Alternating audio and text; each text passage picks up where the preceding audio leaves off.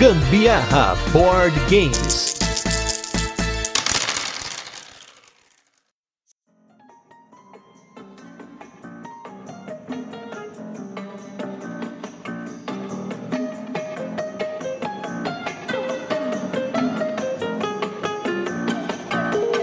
Galera, beleza? Aqui é Gustavo Lopes, Gambiarra Board Games, hoje com mais um Virando a Mesa, esse programa no qual a gente traz pessoas relacionadas ao mundo dos jogos tabuleiro pra gente entrevistar, conhecer um pouquinho do perfil de jogador, conhecer um pouquinho sobre a sua história com os jogos e até mesmo como eles começaram no hobby, os jogos que jogam, as partidas que jogaram e as perguntas da galera. E esses convidados que a gente tem colocado aqui, agora a gente tá elegendo eles através dos nossos apoiadores lá do Catarse. Então se você não apoia o Gambiarra Board Games no Catarse, não deixe de apoiar, porque além de você poder escolher os nossos convidados do Virando a Mesa, você também vai poder mandar perguntas para eles. E hoje eu estou com uma dupla, estamos com um casal, casalzão. Já falamos deles aqui no Gambiarra, eles já participaram, mas hoje eles estão aqui no destaque. Estamos aqui com Bianca Melina e Moisés Pacheco, vulgo Moita. Tudo bem, pessoal? Tudo certo. Tudo bem, gente? Tudo certo? Tamo aí pra encher o saco de vocês aí com a nossa história. e é muito bacana, é legal quando tem um casal aqui, porque geralmente, é, quando a gente tem histórias de casais, sempre são umas coisas interessantes. E hoje, vamos ver o que, que vai sair aí. Quero ver de vocês aí, como é que vocês começaram no hobby. Acho que a primeira coisa que eu gostaria que você de colocar é como que vocês começaram no hobby, assim, mas só antes de comentar, para quem não conhece, para quem não lembra que é o Moisés e a Bianca, eles são designers do Hokusai, do Grace e também do Overdrive. A gente falou aqui do Hokusai, a gente fez aqui o cast no financiamento coletivo, eles participaram os dois aqui com áudiozinhos para contar um pouquinho sobre o Hokusai e eles também têm o Mob Studios que a gente já vai falar um pouquinho sobre o Mob Studios, mas antes eu queria ouvir de vocês, Bianca e Moisés. Primeiro a Bianca, depois o Moisés. Eu gostaria de saber como que vocês começaram no hobby. Bianca, como que você começou? Você já jogava? Vocês começaram a jogar juntos? Como que foi esse começo de trajetória de jogadora para você? Ah, então, eu jogava quando era criança, né? Acho que como boa parte do pessoal da nossa geração, aqueles jogos clássicos, e sempre gostei bastante, sempre fui bastante competitiva competitiva, assim. Quando eu comecei a namorar com o Moisés, ele já tinha alguns jogos, mas eram poucos e não eram, assim, os jogos ditos modernos, assim. Tinha um ou outro ali, jogos mais underground. E a gente não costumava jogar muito, não. Aí a gente teve um aniversário de namoro, ou aniversário, alguma coisa assim, alguma data assim, que eu não, não lembro exatamente qual, em que eu dei para ele o Catan. E eu não fazia a menor ideia do que se tratava e tal. Assim, uma lojinha, comprei, né? E tal. Paguei 80 reais, lembro até hoje. Caramba, hein? Barato, hein? Bons tempos dos jogos baratos, né? Bons tempos. Enfim, presenteei ele. A gente ainda não jogou assim logo de cara, porque a gente morava num apartamento bem pequenininho que não tinha mesa. Então a gente não tinha onde jogar, assim. Era dureza. A vida melhorou bastante daquele momento até agora. Enfim, aí a gente se mudou. A gente mudou de bairro, mudou de apartamento apartamento, né? Tínhamos uma mesa finalmente. E nesse novo bairro a gente começou a frequentar um grupo de jogos aqui da nossa cidade, que já não existe mais também. E aí a gente conheceu então os jogos modernos, né? Conheceu aí um, uma série de jogos que despertaram aí o nosso interesse, né? Nesse mundo, assim. E a gente tinha alguns outros amigos que eram amigos de outros universos, assim, mas que também gostaram do, do negócio de jogar e a gente começou a jogar juntos e, e foi indo, assim, né? Então é, é esse grupo do qual, qual eu mencionei. A gente tem alguns amigos que são advindos desse grupo, né? Que jogam com a gente até hoje, assim. Foi mais ou menos assim que, que aconteceu, né? E a gente não parou mais. Caramba, vai fazer um presentaço, hein, Moi? Tem já ganhar um Catan, assim, épocas longínquas, assim, custava 80 Foi. reais. Caraca, hein? Os jogos que a Vi falou que eu tinha antes, eu tinha umas coisas muito aleatórias, né? Porque eu, eu vim do RPG, né? Então uhum. eu conhecia, assim, vagamente, sabia que existia alguma coisa. Teve uma época que eu fiz um mochilão, né? Com um amigo meu, quando eu era solteiro, assim, na, na Europa, né? A gente fez aquele mochilão de, de ficar dois dias, três dias cada cidade, que eu não recomendo fazer isso, né? E ficar migrando, né? Mas enfim, né? Era novo, na época era tranquilo fazer. E a gente parou em algumas lojas, eu queria comprar, olha só, eu queria comprar expansões do Mantic, porque eu tinha o Caraca. Mantic da... É, faz tempo isso, tá? Foi em 2009, 2009. Aí eu tinha o Mantic, aquela versão da Devir ainda, que ele era em sépia, preto e branco, né? Ele não era colorido. Aí o que acontecia? Eu procurei, comprei o Mantic espanhol, com o fundo era diferente, nem aí, né? Juntava tudo. e lá, quando eu tava viajando, eu comprei o Catan Dice, né? Que não tinha, nem conhecia o Catan normal, só o Catan Dice. Aí eu comprei um joguinho chamado. Ah, o, aquele de lobisomem, né? Era lobisomens de. Miller's Hollow, acho que é o nome, né? Que lá em espanhol era Hombres, Hombres Lobros de Castro Negro, na caixinha, que o cara me empurrou na loja. Assim, demorei anos pra jogar ele, já tava bem no hobby, precisava de oito jogadores no mínimo, né, pra jogar. Aí depois, logo em seguida, né, fiz uma viagem do meu mestrado pros Estados Unidos, aí eu já fui em algumas lojas de brinquedos e jogos e eu trouxe outras coisas lá. Trouxe uns jogos bem ruins, inclusive. trouxe o, o Halo Board Game, né, baseado no jogo, né. Caraca, é, nem sabia que tinha isso. Era um jogo grandão e você usava, olha só, para jogar, se quisesse um DVD para jogar com o jogo, para simular os combates ao invés de sendo dado, mas o jogo é bem ruim, depois eu vendi ele. E outros jogos que eu nem lembro mais, jogos pequenos assim de caixinha. Só que como eu me falou, né, eu tinha muito, eu tinha alguns jogos, né, não tinha muitos, tinha alguns pequenos assim, aleatórios, tinha os zombies também, é aquele voo do Zombicide. Só que não tinha muito como jogar, porque a gente era, era meio limitado, né, de espaço, né. E o Catan, acho que quando a Bia me deu, acho que foi meio que divisor de águas. Eu vi o Catan numa matéria de uma revista falando sobre o jogo, falei para ela que eu queria comprar, né. Aí ela foi lá e comprou Catan, aquela primeira versão que saiu da Grow com a caixa de pizza, né, aquela caixinha de pizza e tá aí, né, foi sucesso. Aí depois a gente foi só ladeira abaixo. Mas assim, vocês começaram a fazer jogos, né? Como eu comentei aí pra galera, pra quem acho que é difícil o pessoal que ouve não conhecer, mas hoje vocês têm juntos o Mob Studios, né? Que até tava comentando aqui antes da gravação que eu descobri durante a pauta, fazendo a pauta, que o Mob vem de Mo de Moita e Bi de Bianca, gente. Olha essa coisa mais incrível, né? Nunca tinha imaginado isso. Pensava de Mob, de Mob Dick, né? Sei lá, pensei basicamente isso, né? Não foi outra coisa que eu pensei. Sempre achei que era isso, né? Mas como que foi a decisão ou o início de começar a fazer jogos? Quem que começou com a ideia? Ah, não, olha, eu tinha uma ideia, caramba, acho que isso aqui vira um jogo, hein? Da onde que veio essa pira? Quem começou foi o Moisés, né? Ele começou a fazer o Overdrive, que ele queria fazer um jogo sobre rock and roll, e ele começou então a criar e, enfim, eu fui jogando, né, muitas e muitas versões, muito papel gasto, né? Porque naquela época a gente não era inteligente, a gente ficava cada versão a gente imprimia de novo, às vezes até imprimia na gráfica, né? Então, foi bastante Caramba. dinheiro ali, foi um jogo milionário assim, no total, né? E aí nessa de jogar, né, acabei acho que me metendo mais do que deveria. E aí fiquei meio ali de coautora, então, do Overdrive, né? Mas o pontapé inicial ali foi dele mesmo. É, e a Bi depois foi a, a ideia dela do Grace, né? Que aí ela depois teve a ideia do jogo também, quando ela viajou lá pra França e, e também já juntou, né? Então eu, na época eu tava com o projeto do Overdrive, depois a, a Bi entrou como coautora, e o Grace foi o contrário, né? A Bi desenhou o protótipo inicial, né? A, o esqueletinho dele, e depois eu entrei, né? A gente começou a, a se empolgar. No começo a gente não tinha muita ambição, né? Assim, fazer jogo. A gente fazia jogo meio que, ah, eu quero ter um joguinho só. Assim, não, não pensava assim que isso podia render dinheiros, né? Render dinheiros, render. Não rende muito, né? Mas tinha um troco que a gente ganhava, ganha, assim, né? Pra, fazendo o jogo ainda dá pra, como projetos, assim, isolados, assim, é legal. Ter uma recompensa pra fazer ele também, né? Claro que uma recompensa legal é tipo, as pessoas jogando, você ter o seu jogo na prateleira tal, mas quando ele vende bem é, é um pouquinho melhor, né?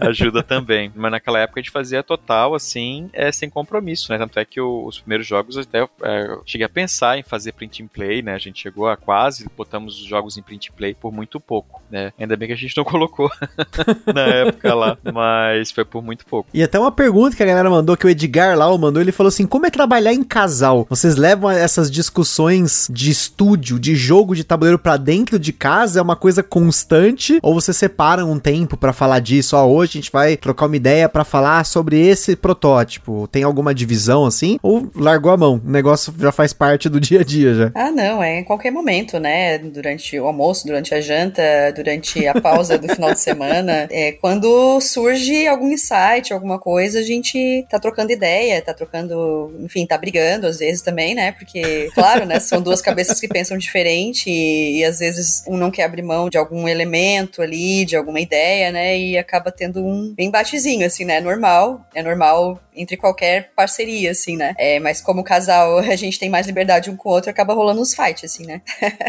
mas é, não tem hora não, é quando surge o assunto, quando surge realmente a oportunidade, a gente tá discutindo. Eu acho que quando, como a gente trabalha em a, alguns projetos em casal, né, como a Abi falou, às vezes tem essa situação do conflito, no sentido criativo, mas por outro lado, o lado positivo desse confronto, às vezes que eu vejo, é que eu sou muito crítico do trabalho da Bianca, e a Bianca é muito crítica do meu trabalho, então Bacana. a gente meio meio que degladiando ali, a gente vai chegando a algumas soluções, né? Vários momentos a gente chegou em situações críticas, principalmente quando o jogo já tá num estágio mais avançado, que tem alguns pontos que precisam ser resolvidos, né? Que começa a pintar várias soluções, né? E a gente tem que, tem que chegar numa solução que a gente, nós dois concordamos, né? Então segue nesse caminho. É a forma da gente trabalhar, né? Mas é como a Bi falou também, em qualquer momento, assim. Apareceu a ideia, a gente eu comento, ah, tive uma ideia para aquela tal coisa, né? E a gente vai lá e vai, vai anotando, escrevendo e, e guardando. Mas não tem assim, tipo, ah, nesse, é, toda quarta-feira eu vou conversar, não. Aí não é bem assim que funciona. É sem burocracia. Até teve uma pergunta do parceiro de vocês, o Rodrigo Rego. Um abraço aí pro Rodrigo Rego. Ele mandou duas, ele roubou aqui, né? Mas eu vou fazer uma delas primeiro aqui. Que ele falou o seguinte, né? No Overdrive, o Moita foi quem teve a ideia, né? O lead designer, né? E já no Graça foi a Bianca. Na hora em que vocês discordavam sobre uma decisão de design, que caminho que vocês decidem tomar, né? Como que vocês decidem o caminho para tomar? A opinião do lead, né? Da pessoa que teve a ideia inicial tem prioridade ou é o contrário? Quem tá, tipo, fazendo o develop, né? O desenvolvimento do jogo que tem prioridade? É, eu, eu acho que a gente sempre busca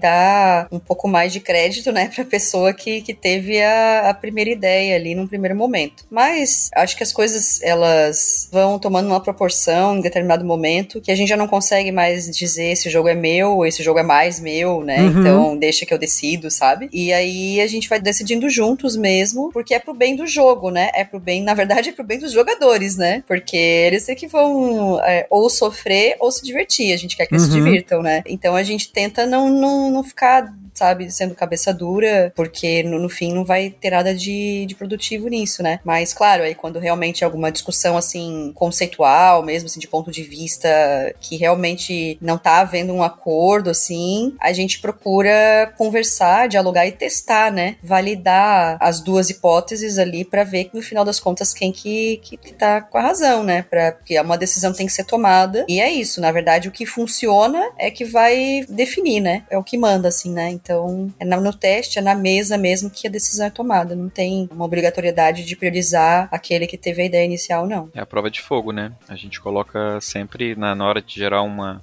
tanto para uma ideia nova, que seja para complementar, quanto para um ponto de discordância de uma regra, de uma situação, de uma pontuação, de um critério, de uma mecânica, às vezes, um mecanismo. Aí a gente joga, joga, faz dois testes seguidos com as regras diferentes, né? Para ver qual que funciona melhor. É, ou, ou nenhuma funciona, né? Às às vezes nenhuma funciona para imaginar esse cenário. Eu acho que a prova de fogo é a melhor. Porque assim, ó, você vai gastar muita saliva às vezes discutindo uma coisa que na verdade tem que ver na mesa, né? Tem tipo, é mais fácil colocar pra galera testar, né? Tipo. Até mesmo não, antes botar pra galera, né? Ainda na fase interna mesmo, tipo, às vezes a gente discute, desenha no papel. Ah, eu acho que vai ficar legal, eu acho que é isso. Não, não é bem isso. Assim, ah, então a gente vai lá e testa, bota na mesa, né? Desenha o jogo, mesmo é, um protótipo, mesmo, mesmo que simples, né? Improvisa, para testar a regra para ver se qual que é a mais interessante, né? Qual que fica melhor. Isso a gente faz muito, assim. Eu acho que é normal, né? E até uma outra pergunta do Rodrigo, já que ele roubou, né? Ele perguntou como que vocês dividem as tarefas entre vocês durante a criação de um jogo. Vocês têm alguma divisão, assim, específica? Ah, eu gosto de fazer algum, tipo, sei lá, montar o protótipozinho físico. Eu já gosto de colocar alguma coisa online. O que que vocês gostam aí? Ou se vocês realmente dividem essas tarefas de criação de um jogo? Eu acho que a Bia é mais criativa, assim, na parte de ideias para jogo e ela, ela gosta de dar muita ideia geral, assim. Pelo menos eu percebo isso, né? montagem do protótipo, normalmente sou eu que faço, porque eu tenho um pouco mais de habilidade com essas coisas. Né, de, eu não é que eu tenho mais habilidade, eu me acostumei a montar print and play, esse tipo de coisa, né? Então eu acabo montando assim pro físico. Se bem que hoje em dia a gente tem feito muita coisa virtual, né? Isso tanto eu quanto a Bia a gente sabe fazer, é, botar no Tabletopia, no TTS, para poder testar, né? Para economizar um pouco de papel de impressora, testar ali uma primeira versão virtual, né? Digital. Quanto à divisão, depois a Bia pode falar mais um pouco, mas eu acho que é, é meio do feeling, assim, de até quando a pessoa quer assumir daquele. que ela tá empenhada naquele projeto, né? Mas a Bi pode falar mais. É, eu acho que não é nem empenhada, mas o quanto ela tá disponível naquele momento, né? Porque muitas vezes a gente tá num período em que eu tenho mais trabalho, ou então que ele tem mais trabalho, e aí quem tá mais disponível acaba,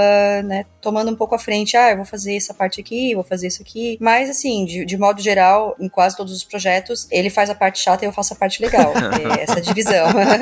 tipo, cálculozinho, estatística, essas coisas, é tudo ele que faz e também cortar papel é ele que faz, né? Eu, eu faço os brainstorming, né? 12 ideias malucas e, enfim, geralmente tem sido assim. Aí é sucesso, hein? Mas quando a parceria é boa, é boa, né? O importante é funcionar, né? Ainda mais é. quando um faz a parte chata e o outro a parte legal, né? Mas às vezes o chato não é legal também, né? Às vezes a pessoa gosta também do que você acha chato, né? Sim, sim. É, e não pode reclamar, porque senão eu demito ele, né? Porque eu sou a CEO da Mob Studios. Pior é que é mesmo, tá no nome dela. Cuidado, hein, Moito? Cuidado, hein? Fica esperto. Agora falando um pouquinho, a gente vai voltar nas perguntas da galera ainda sobre essa parte de designer, mas falando um pouquinho de vocês como jogadores e até como colecionadores, né? Eu queria saber de vocês como que é a coleção de vocês, hoje aquela estante vermelha, que eu já vi várias fotos, sempre vejo lá o Moita manda umas fotos pra gente, mas eu queria saber de vocês como que é a composição da coleção de vocês hoje, quantos jogos mais ou menos vocês têm, a prioridade de tipos de jogos que vocês gostam mais e vocês, como designers, se vocês procuram diversificar muitos jogos ou jogar muitos jogos e comprar menos, como que é hoje esse equilíbrio entre o jogador e o criador de jogos? Quer falar, Bio, ou eu falo? Coleção acho que você pode falar, porque você é o dono dela de verdade, né? Então, você que paga pelos jogos, então vai lá. Denúncia. Olha, da coleção, da coleção que acontece. Eu e a Bia, assim, a gente começou um pouco parecido, ou pelo menos é o que vinha, né? A gente jogava mesmo as coisas. Depois, com o tempo, a gente foi ficando com o gosto um pouco diferente um do outro, assim. Mas eu, eu vejo aqui nos jogos que a gente tem hoje, a maioria é euro ainda. A grande maioria, assim, é, são jogos mais estratégicos, Legal. né? Euro. Assim, eu até tava conversando com, com, até coincidentemente, antes da gravação do cast, tava conversando com o Rodrigo, tava testando um jogo dele, e eu tava falando sobre a Ameritrash, eu falei que eu tenho pouquíssimos jogos Ameritrash, assim, né? Eu tenho o Nemesis, tenho o Sons of Anarchy, o Eclipse, que é, que é pouco euro também, mas é mais Ameritrash, e talvez tenha alguma coisa pequena que eu não tô vendo agora. Mas tem bem pouco jogo, assim, desse, desse estilo, né? A gente tem jogos de vários pesos aqui, desde jogos mais família até jogos mais pesados. Tem desde, sei lá, olhando aqui pra coleção agora, de Carcassonne, Dragon Castle, até Lisboa, Gallerist, é, Arquipélago, Terraform Mars. A gente é, oscila bastante no peso, né? A gente não tem muito preconceito com peso de jogo. O lance maior é a disponibilidade. Uma coisa que a gente tem bastante também é party game. A gente gosta bastante, tanto a Bi quanto eu. Olha aí. A gente gosta de bastante party game, principalmente. É, eu não gosto muito de jogo de pagar mico, né? Mas jogos assim de desenhar, jogos de palavras, sabe? Jogos de dedução, assim, jogos de festivos, ou jogos de carteado, assim, eu, eu gosto bastante. Eu acho bem, bem. Jogos de quiz, né? Eu, eu, gosto também. Então, esse tipo de jogo eu, eu acho bacana. A Bi também eu acho que gosta. Então, acho que, que é o que a gente mais tem. Tem bastante coisa nacional também, que a gente vai participando dos, dos financiamentos. Eu gosto muito do Macri, né? Tem bastante jogo do Macri. E tem as nossas particularidades, né? Tem alguns autores que nós gostamos, outros que eu gosto mais, outros gostam, né? Escolas também, né? A, a Bi teve uma época que gostava bastante de jogo francês. Mas fala aí, Bi, o que, que tu acha aí dos jogos?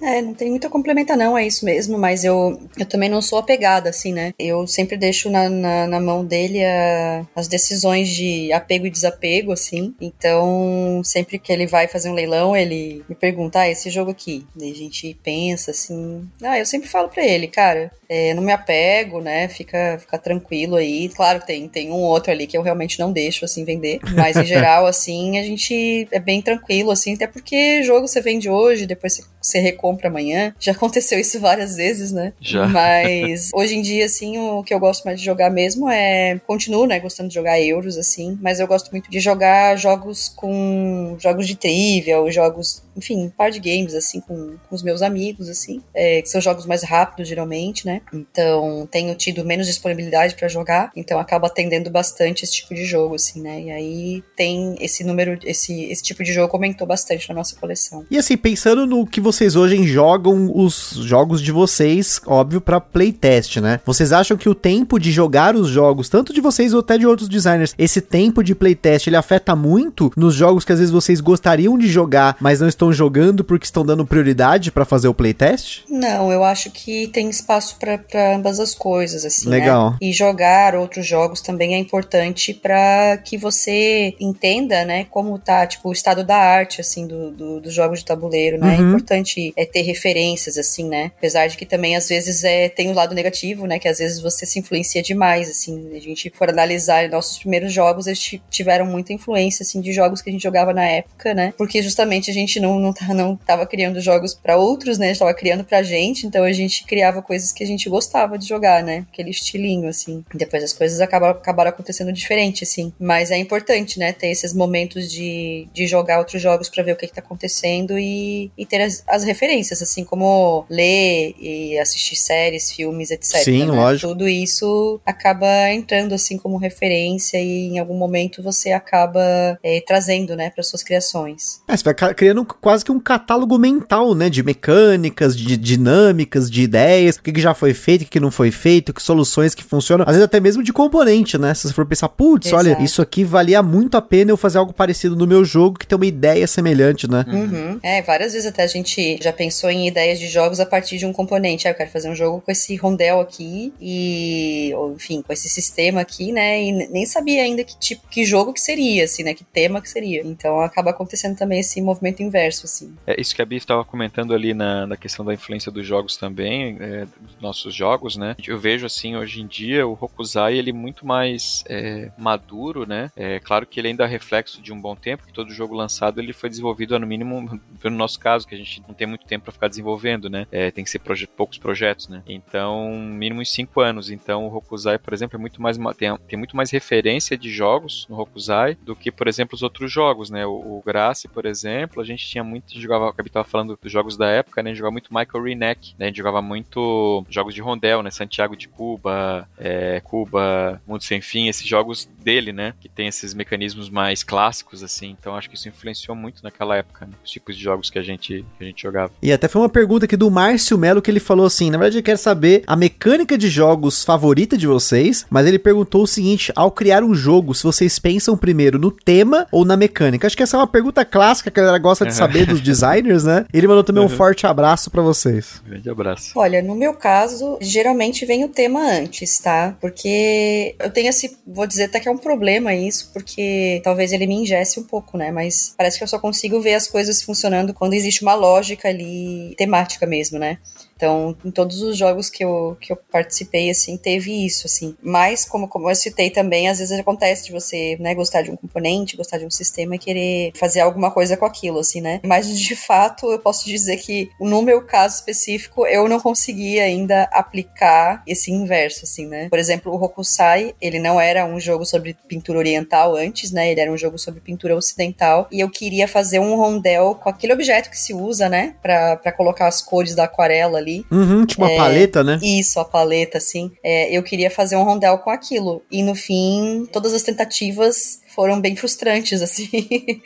e acabou depois mudando de temática e continuou tendo um rondel, mas que, que não tinha nenhuma ligação com essa ideia inicial aí, né? Então, não tive sucesso na minha ideia, na minha tentativa de, de partir do sistema ou da mecânica para pra temática ainda, né? Sempre o contrário, assim. Mas agora de mecânicas favoritas de vocês. Então vamos lá. Bianca e Moita, quais são as mecânicas hoje que vocês mais gostam? Olha, eu tô pensando a respeito aqui, eu acho que a alocação trabalhadora ainda é a que eu mais gosto. Eu sei que é um pouco datado, né? Muita gente já fala que tá, tá saturado e tal. Não, mas tá eu não, gosto, pô. Eu gosto bastante, assim. Eu tô vendo aqui a coleção, a maioria dos jogos são work and placement. Eu gosto muito do UV, né? Apesar da sofrência, eu gosto do, da alocação e, e de outros jogos também que tem alocação. Eu, eu, eu, me amarro, assim, eu acho legal, assim, esse lance de você ter opções e as opções sendo cobertas pelos adversários e você tem que tomar, será que eu pego a estação agora ou depois, mas depois talvez vai estar fechado. Eu gosto desse mecanismo, né? E, e eu acho que em segundo lugar, talvez, hoje em dia, talvez uh, deck building eu gosto bastante também. Acho legal, assim, mecânica de buildar alguma coisa, sabe? É, desses meus jogos de deck building favoritos para mim é o Orleans, né? Eu gosto muito, assim, do bag building que ele faz ali. É alguma coisa building, né?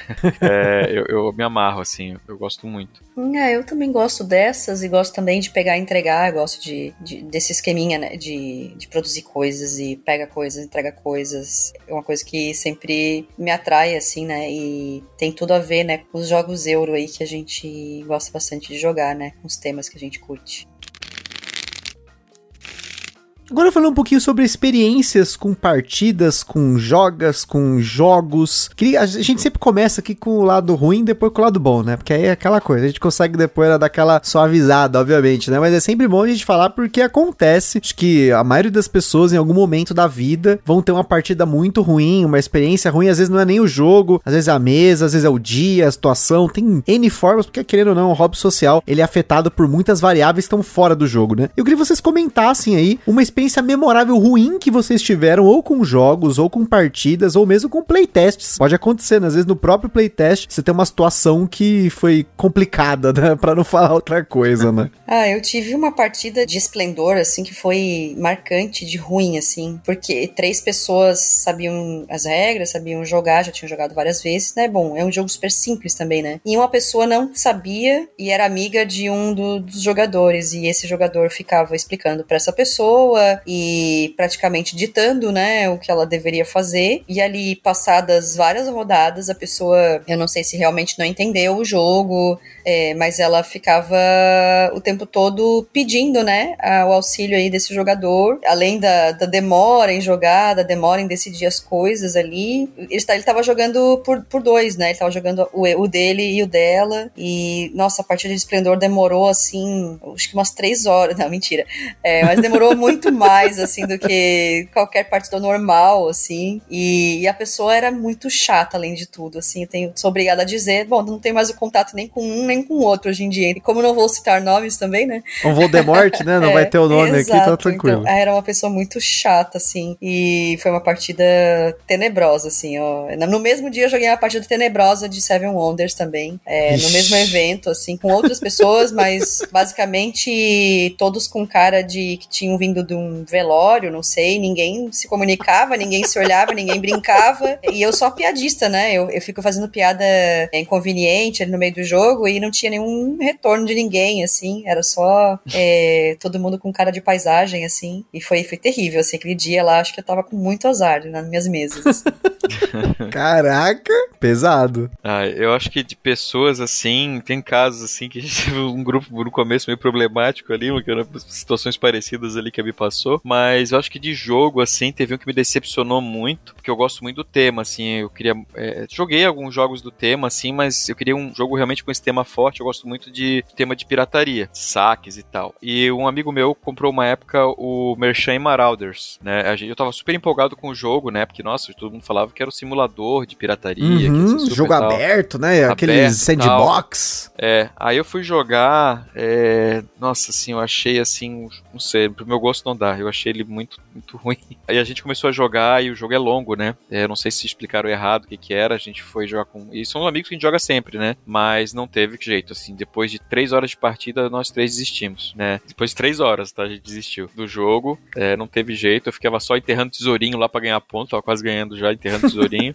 e, e, não gostei, assim. É, eu acho que essa de, de, jogo, assim, foi uma que me decepcionou muito, assim, que eu esperava do tema, né? Que seria um jogo muito legal e tal, né? É, e, e, não foi o que, o que aconteceu. E de decepção, assim, deixa eu ver o que é mais. Playtest, você falou, né? Playtest eu não levo, a gente já não leva muito em consideração, né? Porque quando a gente é, leva um jogo para playtest, a gente tem que saber o estágio que ele tá e sabe que as pessoas podem reagir das mais diversas formas, né? E, e se você leva o jogo muito cru, pouco testado internamente, vai abrir pro grande público, público, aí pode correr o risco de ter críticas e, e, e fundadas, né? Assim, com, com, sentido, né? Tem que aceitar. Então, quanto a playtest, eu não vejo esse tipo de problema, porque a gente já, já entende, né? Que o playtest realmente é para se a pessoa detonar e apontar problemas antes de lançar, melhor ainda.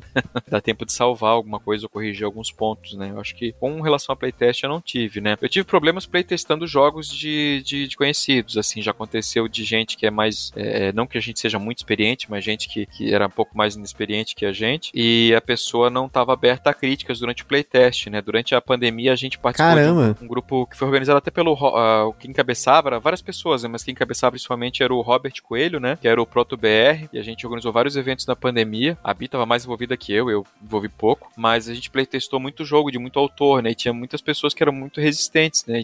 Teve um caso particularmente, que eu não vou citar nomes, mas a pessoa realmente foi é, era uma pessoa inexperiente assim, mas ela foi extremamente resistente, ela não aceitava crítica nenhuma, e o jogo tava com problemas graves, assim. Então tem que aceitar, né? É, eu acho que realmente não precisa ser grosseiro nem nada com o playtest. Tem gente que gosta de dar uns tapas quando vai dar o feedback, né? Eu já tento ser um pouco mais polido, mas tem que aceitar a crítica, né, gente, para melhorar. O pessoal não tá criticando por ego, vaidade, não tá criticando um jogo Sim, pronto. quer melhorar o jogo, né? É, porque uma coisa é você criticar um jogo pronto, que já foi feito um trabalho nele, aí vai entrar muitas questões subjetivas e realmente o jogo pode estar tá pronto, pode ter problema, mas é mais raro. Mas quando você critica um protótipo, é você quer que ele melhore, né, que corrija. Claro que vai chegar momentos que você vai defender, que tem críticas que não, não fazem sentido, né. Então eu passei por uma situação dessa no, no ProtoBR, né, no evento teve uma, uma pessoa que apresentou lá que ficou bem resistente, eu acho que ela ficou até meio brava, assim, com os feedbacks. Tava bem, tava com, tava com os problemas graves, assim, o jogo. Mas assim, sem citar nomes do jogo, depois saiu, ele continua protótipo? Não, não saiu, não saiu. É, é que tá bom.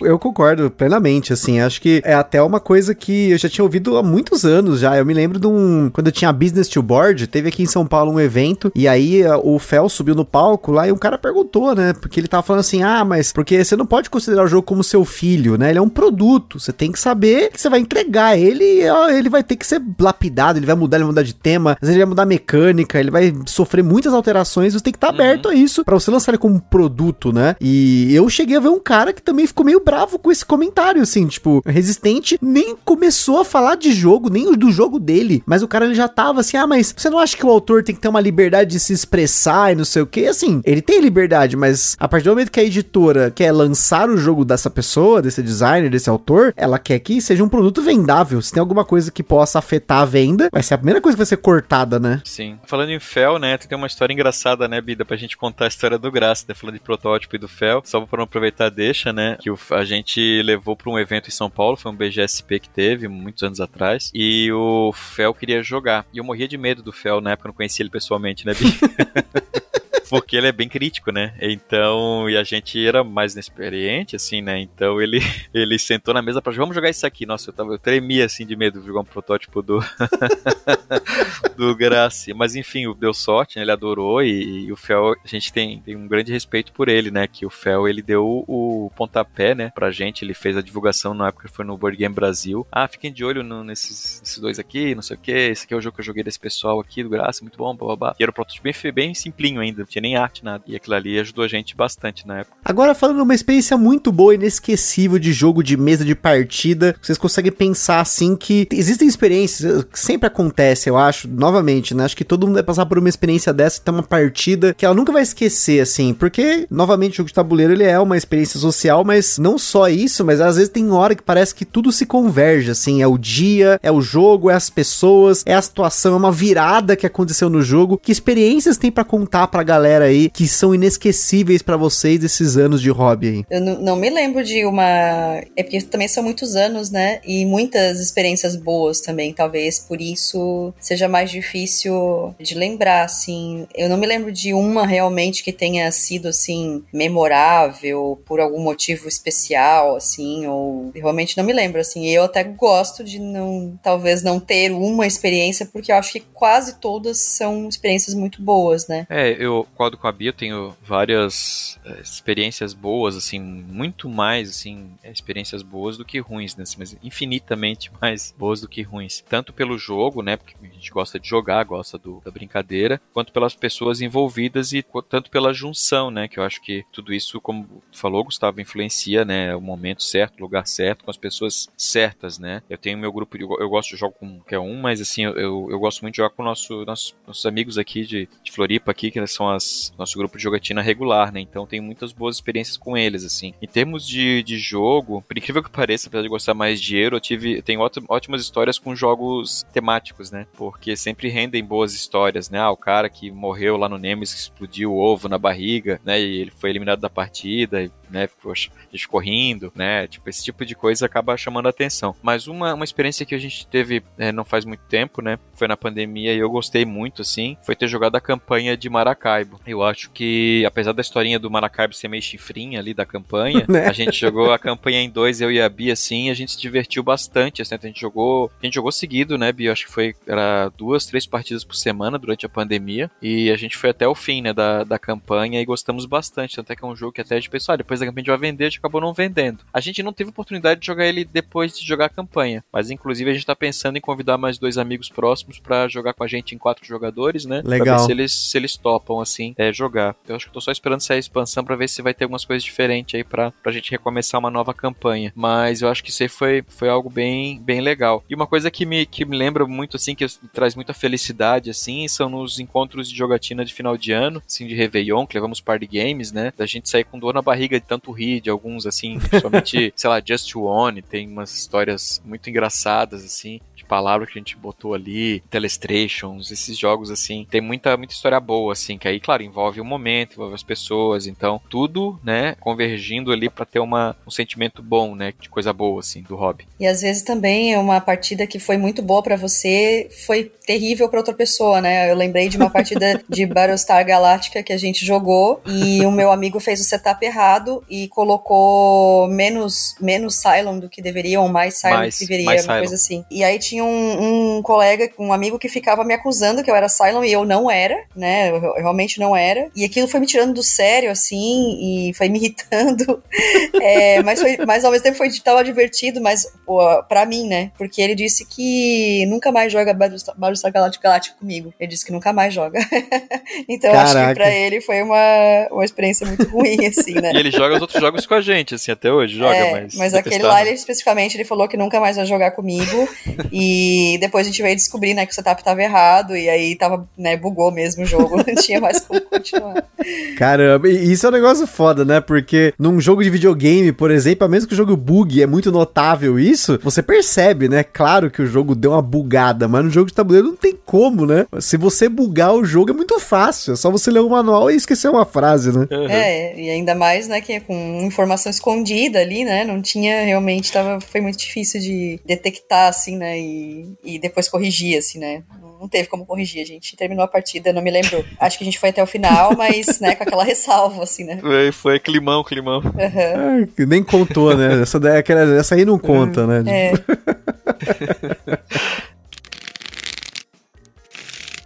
Agora, pra gente finalizar aqui, eu queria colocar algumas perguntas da galera que nossos apoiadores mandaram aqui. E algumas são sobre designers, algumas não, mas eu vou colocar aqui pra vocês. Começando aqui pelo Abimael Peral, que ele mandou a seguinte pergunta: Para vocês, como designers, ganhar prêmio ou ver todo mundo jogando o seu jogo? Ai, que pergunta difícil, né? Eu gosto das duas coisas, tá? Vou É. confessar. Não vou dizer que ganhar prêmio é ruim, não. É legal. É legal porque ele tá diretamente relacionado a ver todo mundo jogando os seus jogos, né? Porque tem o prêmio do público, né? Então, se o público votou Uhum. no seu jogo, é porque jogou bastante, né? Então é difícil separar as duas coisas. A não ser que, claro, né? Tem o prêmio do júri também, né? Tá falando de prêmio Ludopédia, principalmente, né? Que eu acho que é o mais expressivo aí. E aí, no caso do prêmio, prêmio do júri, aí realmente pode di- divergir, né? Do voto do público. Mas, mas de fato, assim, é muito gostoso, né? Ver o pessoal jogando, marcando a gente no Instagram e se divertindo, encontrando em evento e comentando, ai, que a gente jogou o jogo de vocês e, e, a, e a gente se divertiu muito, a gente joga sempre, não sei o que. Então, é, é realmente muito recompensador, né? Porque no fim a gente faz jogo pra isso, né? Porque as pessoas joguem e tenham momentos de diversão com aquilo, assim, né?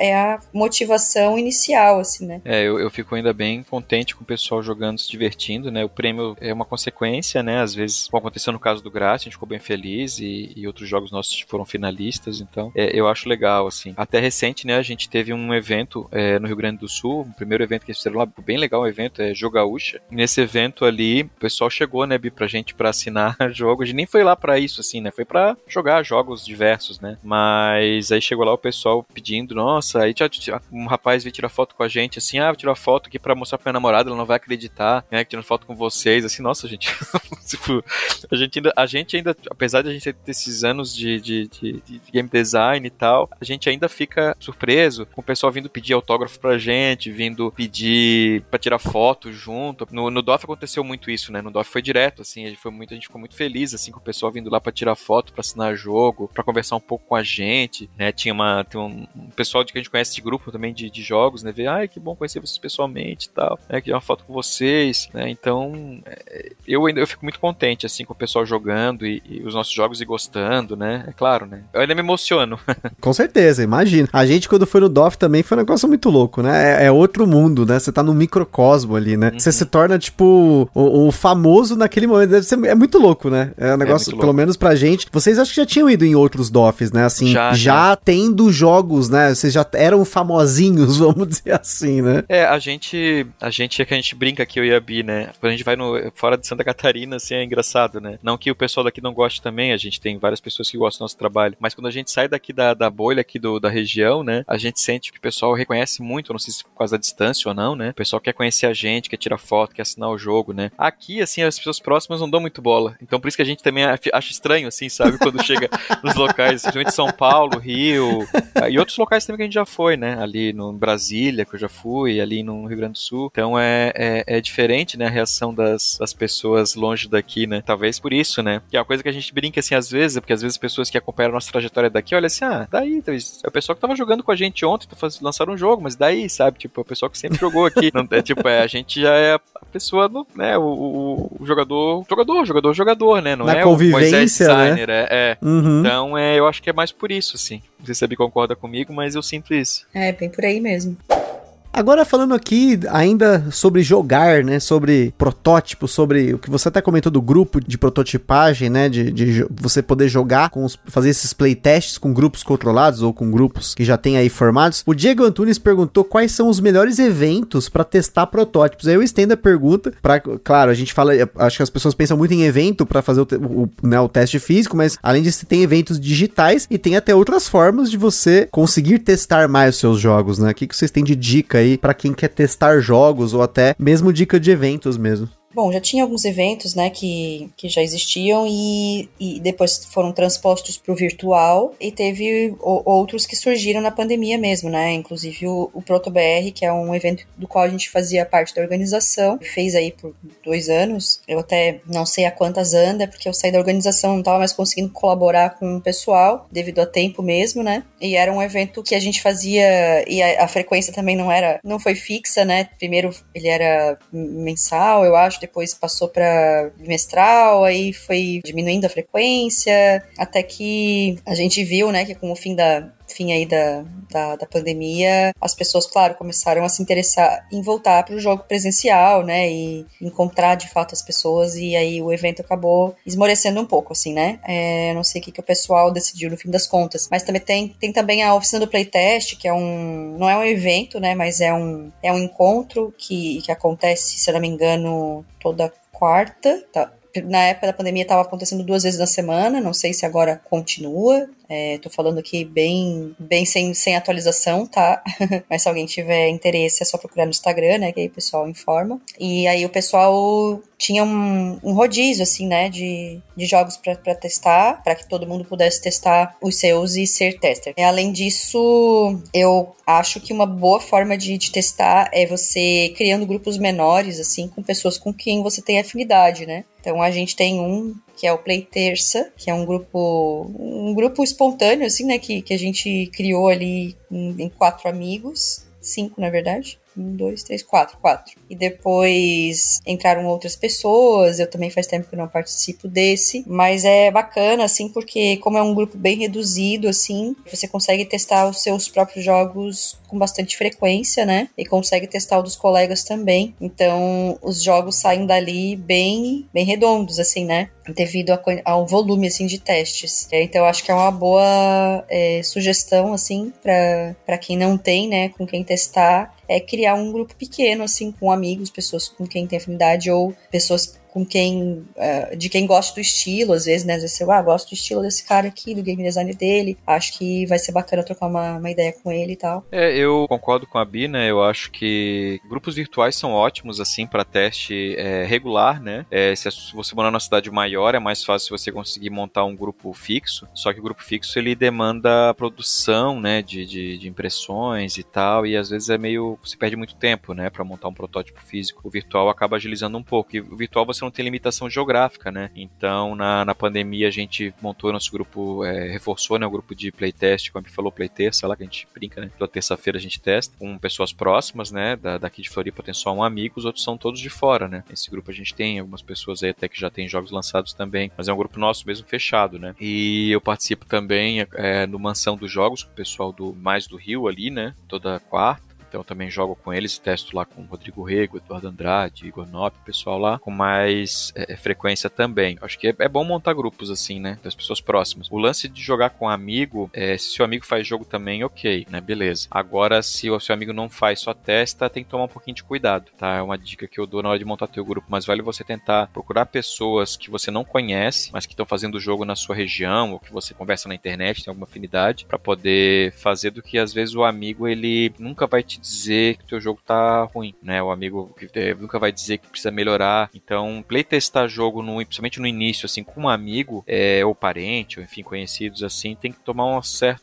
cuidado, tá? É uma dica que eu dou assim para na hora de montar o grupo de playtest, porque às vezes, né, teu amigo pode dizer que tá lindo maravilhoso, você leva para um público externo fazer e não é nada disso, né? Precisaria de vários uhum. ajustes que a pessoa não teve coragem de dizer para você, né? Sim, sim. deixar chateado. Então é melhor fazer com um grupo que todo mundo faça jogo, sabe? Tem já uma ótica já ajuda. Não é que não precisa ter jogo lançado, tá, gente? Não estou falando, é gente que tem vontade de fazer jogo, né? Eu acho que Tá com outro olhar ali, né? Ele não tá é... pensando no, no, no, jogo e como você como propriedade assim, mas Sim. tentando lapidar a ideia, né? Isso, é. Eu acho que é o melhor, tá? O melhor cenário. E isso é tem conversando, né? Fazer esse jogo sozinho sem testar é difícil, gente. É muito complicado, né? Assim, testando só você com você mesmo não é um teste que é válido. Precisa, tem, tem jogos que estão redondinhos na matemática, você joga lá, é perfeito, é altamente equilibrado, só que às vezes não funciona. Às vezes não é divertido, às vezes tem situações que você não pensou, né? Tem precisa de um outro olhar ali sempre, né? Então é, tem que ter grupinho de playtest sim. E se quiser entrar nessa aí, que nem a gente aí, né? É, mais de cabeça assim, tem que ser regular. Pelo menos tentar uma regularidade. Mas a oficina do playtest, voltando ali, é uma ótima dica, tá? O pessoal lá é, é pega junto. Tem um amigo nosso que é do playtest também, o Thiago Leite, também trabalha lá no. tá junto com o pessoal lá do, desse evento aí, é, é, é bem legal. Lá tem um esquema de fila, né? Você vai entrar, o seu jogo vai demorar a, ser, a rodar, mas tem que testar os dos outros para você ficar numa fila, né? Até chegar a sua vez para testar o seu. Mas é boa, vale a pena. Testando outros jogos também você aprende bastante, né?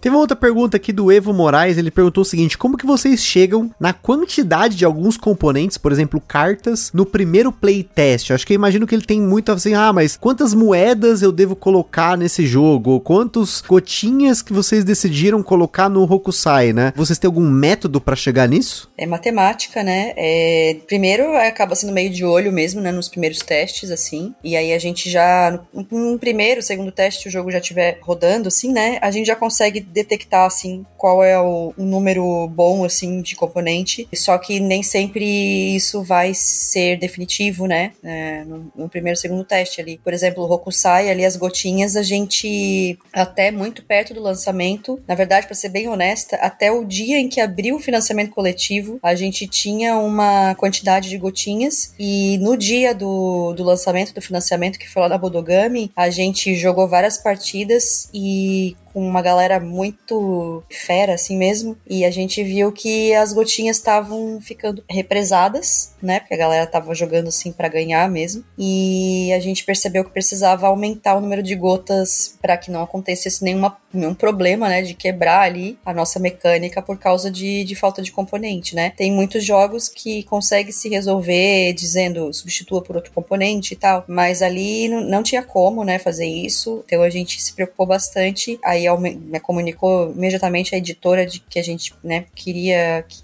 se fosse possível, aumentar uh, algumas gotinhas e, e que, criando também regras para eliminar qualquer possibilidade de, de, quebra por causa disso, né? Tem umas regras ali no manual que, assim, não são 100% do meu agrado, para ser honesta, mas elas foram necessárias, né? Para que não acontecesse nenhum problema, assim. Tanto que a gente explica, né? Quando a gente vai explicar o jogo em eventos, a gente explica as possibilidades ali, mas a, as pessoas até acabam às vezes jogando sem aquela regra, meio que inconscientemente, porque ela dá uma, uma travadinha assim né, no, no, jogo, assim, da pessoa. Uhum. É mais ou menos assim, né? Tentativa e erro mesmo. Às vezes a gente também tem, acontece o contrário, né? Colocar muita coisa e ver que tá exagerado, que consegue enxugar bem uhum. e chegar num, num, número ali que vai anotando também, né? Vai anotando ah, no decorrer das partidas, né? Quanto foi gasto em enfim, moeda, ou seja, seja lá que componente for, vai fazendo uma média, assim, e a gente vai lá pegar o número máximo, né? Talvez o número máximo mais um, assim, pra ser que seja, né, o número oficial daí do, que, que vai vir na caixa do jogo, né? É, eu acho que também essa questão que a Bi falou ali, né, é uma coisa que ajuda, a gente faz primeiro parte matemática, depois faz do feeling mesmo, das partidas, vai pra matemática de novo e depois volta pro feeling, isso aí pelo menos aconteceu no Hokusai, né? Mas eu acho que uma coisa que ajuda bastante é teste de estresse, né? É, teste de estresse é quando a gente pega um, uma ação específica e o cara joga no modo antijogo, sabe? A gente faz muito teste assim, por exemplo, quando o jogo já tá mais avançado, né? Caramba! Eu, eu faço uma estratégia, tipo, que não faz muito sentido no jogo, mas eu vou fazer uma estratégia estratégia só para quebrar o jogo. Aí, então, eu vou pegar e eu começo a fazer estratégias assim até a testar se, por exemplo, Vou dar um exemplo bem tosco aqui. Eu vou jogar, sei lá, um jogo que tenha recursos finitos, assim, mas. Não sei. Jogar Catan, por exemplo. Catan é mais difícil por causa da aleatoriedade vai distribuir, mas vamos supor que fosse possível eu ficar acumulando toda a madeira do jogo e eu não troco, tá? Eu fico acumulando, acumulando, eu quero ver o que, que vai acontecer se um jogador se focar em só acumular madeira e não trocar. O Catan tem mecanismo que isso foi resolvido, ladrão, estourar, né, aleatoriedade para distribuir. Mas isso é tipo um teste que dá para fazer. Você começa a acumular um tipo de recurso, ou faz só Stone uma ação repetida. Stone Age, né? Vai o Stone Age, ele acho que ele manda substituir, né? Mas também são soluções que ele encontrou, né, para resolver. Mas eu acho que tipo, você pega e tenta estressar o jogo. Com certeza os autores fizeram isso, né, quando fizeram esses jogos, para ver se vai dar problema, né? Então, às vezes passa alguma coisa. Mas a gente sempre gosta de fazer, pegar todos os caminhos do jogo e vamos seguir aquele caminho, mesmo que eu vá perder, mas só pra é, é, playtest tem isso, né? A gente às vezes não joga para ganhar. Aliás, a maioria das partidas você não joga para ganhar, né? Você joga no playtest para forçar uma coisa no jogo, ver o que acontece. Então a gente força, sei lá, vou pegar aqui um exemplo de um jogo já pronto também. Uh, vou pegar aqui o, o, Terra Mística, eu vou ficar a partida inteira fazendo a mesma ação repetidas vezes, até ver o que acontece. Né? Então, é mais ou menos isso que a gente faz. Teste de estresse, né? E alguns jogos não permitem, né? Você simplesmente substituir por outro componente, porque, por exemplo, no Hokusai, você, você compra do saquinho ali as gotas. Se você colocar um cubo, você vai sentir na hora de comprar, né? Que é o cubo. É. Então, não tem como, assim, fazer essa substituição, né? E, e acabou tendo que exigir outras medidas, assim.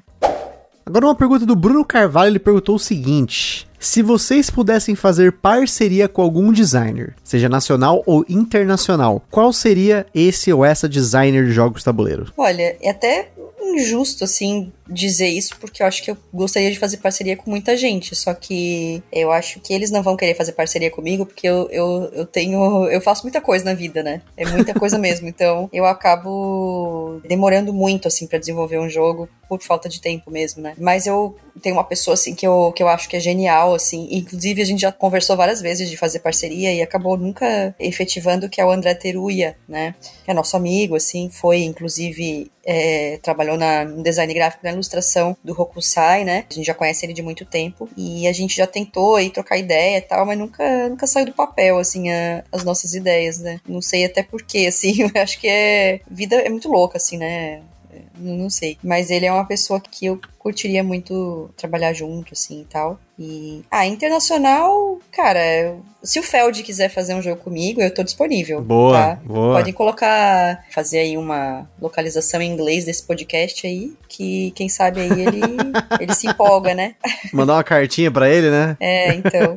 Então, gente, eu não sei, nacional tem muita gente que eu gosto, assim, é o próprio Teruya, né? Eu gosto muito do Rodrigo Rego também, eu acho que é um cara que ele é muito oposto é, das coisas que eu faço, assim, né? De tamanho e de estilo de jogo, que eu acho que seria alguma coisa interessante pegar, tipo, pessoas que pensam bem diferente, assim, na hora que estão desenvolvendo para ver se sai alguma coisa. Eu acho que seria legal, assim. Mas tem, eu tenho vários projetos, assim, ideias no papel, né? Ah, vamos combinar de fazer um jogo junto, né? Tem vários, assim, que, que a gente já tem, assim, contato e tá no papel, né? Próprio Teruya, o Rodrigo a gente conversa às vezes, o Butilheiro teve um projeto nosso que não sai nunca, a gente só conversa. Ah, então tem vários casos, assim, que a gente já... O Thiago Leite, né? Tem um projeto também nosso que a gente só se enrola para fazer. É porque é difícil, né? Esse negócio da parceria é complicado, né? Alguém tem que dar o pontapé inicial, porque às vezes na parceria um fica esperando o outro desenvolver alguma coisa e não sai nada nunca. Então, às vezes é melhor alguém começar a fazer alguma coisa e mostra pro outro, o outro continua, acho que talvez faz, talvez assim, desenrole, sabe? Porque esperar os dois criar uma coisa junto ao mesmo tempo, eu acho difícil. Acho que por isso que às vezes a parceria é difícil para fechar. Bom, internacional, não sei. É, é difícil, né? Qualquer um eu aceitaria, mas uh, uh, sei lá, Stegmaier, né? Putz, eu acho que o Stegmaier precisa de uns, de uns coautor ali para ajudar ele ali. que eu gosto dos jogos dele, mas tem coisa, tem soluções ali dele que tu vê que faltou alguém para dar um toque para ele, assim, sabe? Falar, meu amigo, por favor, vamos diminuir isso aqui. por exemplo, assim, ó, eu adoro Tapestry. Eu sei que é um jogo, é só que é um jogo tudo, tudo quebrado, assim, cheio de problemas, sabe? Facção desbalanceada e, e carta super carta Pokémon, sabe? Que ganha a partida. Então ele tem muito problema, assim, mas eu adoro. Assim, fico vendo aquele predinho lindo, assim, é lindo os predinhos, acho lindo. Mas nossa, por que, que não botou poder pros predinhos, sabe? Cada predinho você peguia, você ganhava um poderzinho. Então eu acho que eu gostaria de trabalhar, até porque também ele vende bem pra caramba, né? Né? O cara trabalhar. é o businessman, né? É, ia adorar trabalhar com ele. E aqui a gente tem uma pergunta do Henrique Miyawaki. Ele gostaria de saber que tipo de jogadores vocês são. Vocês são muito competitivos? Que, que tipo de jogo que vocês não suportam jogar? Se existe, né? Algum jogo, algum estilo que vocês não suportam jogar? Ah, eu sou bem competitiva, sim. Sou assim desde criança. Então gosto dos jogos competitivos mesmo, né? Eu costumo não gostar muito dos cooperativos. É, apesar de que gosto, é, gosto não, jogo, né? Às vezes, eventualmente. E alguns especificamente, uh, quando tem algum elemento diferente ali e tal, acabam sendo mais interessantes, assim. Mas aqueles, tipo, full cooperativo, assim, tipo, sei lá, vou dar um exemplo aqui aleatório, tá? Do Zombicide, assim, não é um tipo de jogo que me me atrai muito, porque eu fico muito incomodada, assim. Sempre tem, né, um alpha player ali, e no meu grupo tem também. tem um alpha player no Splendor lá, que você falou, né? Um alpha player ah, no jogo é. competitivo, é, né? Pois é, então. Então me incomoda um pouquinho, eu acabo não, não gostando muito, né? Agora, tipo, quando os cooperativos já são mais estilo festivos, assim, tipo Just One, assim, é mais, mais bacana, assim, já curto mais, né?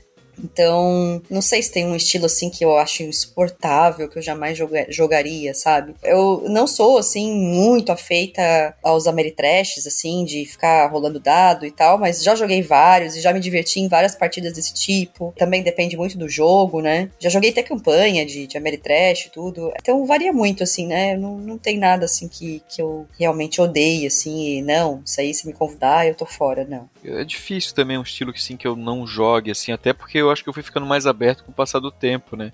Abrindo mais o meu leque de, de opções. Tenho jogado quase de tudo hoje em dia. É, eu tenho um pouco de preguiça para wargames mais tradicionais, sabe? Ah, eu acho, eu tenho um pouco de preguiça de aprender, assim. Um dia eu queria jogar algum, assim, ainda não tinha oportunidade de jogar um daqueles roots mesmo, sabe? Só que eu tenho um pouco de preguiça de, por, por, causa da duração dele, assim, pelo e consultar tabela e coisa e tal, me dá um pouco de preguiça de jogar esse tipo de jogo. Mas, de forma geral, é difícil um estilo que eu não gosto. Eu não gosto de jogo de, de passar mico, assim, sabe? Eu não gosto de jogo de ofender pessoas, sabe? Isso me irrita, assim. Tipo, ah, sei lá, é, jogo tipo Cards Against Humanity e os derivados dele dele, sabe? Eu acho que pode ser engraçado em determinadas mesas, mas eu acho que a, a, a chance de tu acabar ofendendo muito alguém, é, uhum, alguém que nem, que nem vai, alguém vai estar tá rindo na hora ali, mas depois internamente a pessoa vai estar tá triste, sabe? Por alguma coisa ali, é grande, sabe? Eu acho que não precisa, né? Uh, ou jogo de. E tem jogo de, de mico é porque é coisa minha, eu não gosto, eu não gosto de mímica. eu não gosto de fazer mímica, eu não gosto de, de sabe, esse tipo de. Eu fui, eu, apesar de eu jogar ter jogado role, é, RPG muito tempo, eu não sou um grande fã de roleplay. Quando vê que um jogo a pessoa escreve assim, num jogo, sei lá, Qualquer jogo, tá? Ah, o jogo fica melhor se o pessoal entrar nos personagens do jogo. Se falando tabuleiro, né? No roleplay do jogo. Ah, não, pra mim é porque faltou coisa no jogo.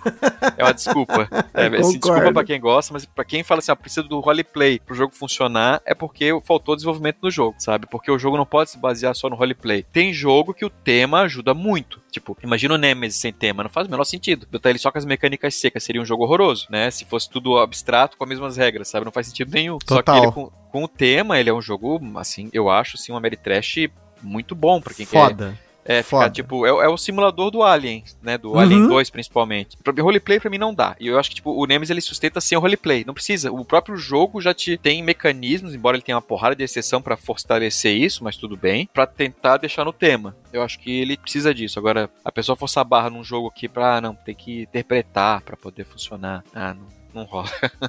para mim não rola, assim, para mim é jogo que não é para mim. Pode ser que funcione para outras pessoas.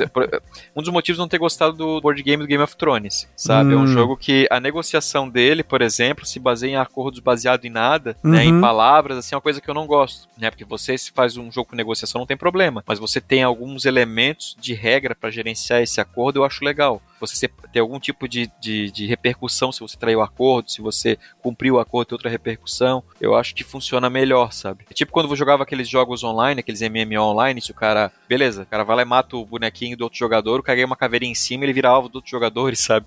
Uhum. Então, é, eu gosto quando tem mecanismos para isso, assim. Não é que eu não gosto da mecânica, eu acho legal pra caramba a negociação. Só que tem que ter o elementos, né, pra gerenciar isso. É uma é negociação é... como mecânica e não como apenas uma dinâmica livre no jogo, não, né? É, isso aí já, já é problemático, sabe? Acho que gera vários problemas no jogo. Inclusive o tempo, a duração.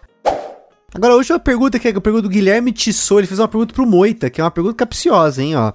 ele perguntou o seguinte: Gostaria de saber do Moita como foi a época do onboard, como o grupo foi formado, se tem algum caos e como era jogar com o Luquita. Se vocês ainda têm contato com o Luquita, o que, que mudou, né, com a ida dele pro, pra Meeple TV e a sua opinião sobre o Luquita ter luquitado, né, que é um, assim, para quem não conhece, gente, o Luquita é um cara muito foda que tinha um canal que era onboard e depois ele foi pra Meeple TV. Já falei dele várias vezes aqui no podcast podcast, porque eu aprendi muitos jogos com ele, porque ele é um professor animal, assim, para explicar jogos. E em um determinado momento do tempo, ele vendeu a coleção inteira dele saiu do hobby. Na verdade, ele não saiu totalmente e depois ele gradualmente saiu totalmente. Mas é um caso que, para quem não conhece, dentro aí do meio dos board games, dentro do meio dos board games é muito comum você ouvir a galera falando em grupos de luquitar, né? Que é você vender tudo, você sair, né? Tipo, sabe, quitar, né? Até os jovens falam quitar hoje em dia, né? Mas ele pergunta, ele fez esse monte de pergunta, mas na verdade ele quer saber como que era, a sua, como foi a sua experiência no onboard e com a sua experiência com o Luquita. Olha, é, eu vou começar falando assim pela parte que foi boa, né? Ele era um grupo que, que apresentou pra gente pros jogos modernos, isso foi bem legal, assim, na época. Durante um tempo foi legal, assim, conhecimento. Só que o problema é que o onboard, ele era formado por pessoas que eram muito incompatíveis entre si, né? Pessoas que pensavam diferente, que tinham jeitos, principalmente, muito diferentes diferente. Grupos de jogos regulares, as pessoas têm que ter um, uma certa afinidade, na minha opinião, assim, sabe? No caso ali eram pessoas muito distintas, né? E entrou muita gente, tipo, a gente entrou depois com outras pessoas e ele ficou. É, não deu muito certo, sabe? O casamento ali. As pessoas sempre falam, ah, como é que é? Você jogou com o Luquita? A gente jogou menos com o Luquita que as pessoas acham que a gente jogou. Eu acho que é possível você contar as partidas, sei lá, numa, no máximo em duas mãos, assim. A gente não jogou tanto assim. Até porque ele gravava mais do que jogava, né? Era o estilo dele, né? O foco era a produção de conteúdo, né? Então a gente não chegou chegou a jogar tanto assim como o pessoal pensa, né? Foi uma experiência legal, principalmente o contato assim com, com o público, conhecer as pessoas do hobby, foi, foi bacana ali no começo. Depois o grupo começou a separar, assim, por vários motivos, né? Dos que hoje em dia nem faz tanto tempo que nem vale a pena ficar comentando, né? Mas vários motivos pessoais a gente acabou saindo de lá. Só que teve pessoas que participavam ali que continuaram amigos nossos, né? Por exemplo, tem o, o Rafael e a Tiane, que são amigos, super amigos nossos até hoje, viraram amigos não só de jogo, de outras coisas, a gente virou padrinho de casamento deles, né? Que estão com a gente até hoje, né? E o Lucas realmente ele desistiu, assim, né? Porque o foco sempre foi produção de conteúdo, né? Eu acho que ali é momento que, que sei lá, por algum motivo pessoal não foi interessante para ele, ele saiu, né? Eu acho que, que é isso aí, né? Que, que aconteceu, né? Ele deixou de ser interessante para ele, né? Ele já teve canais de outras coisas e tal, né? De outros hobbies e, e sempre foi mais ou menos nesse ciclo, né? O importante é se ele fica, ficou mais feliz fora, né? Legal, assim, eu acho que, que é isso. Eu não tenho mais contato, né? Ele não tem mais contato com, com ele, assim, com quase ninguém, assim, da, daquela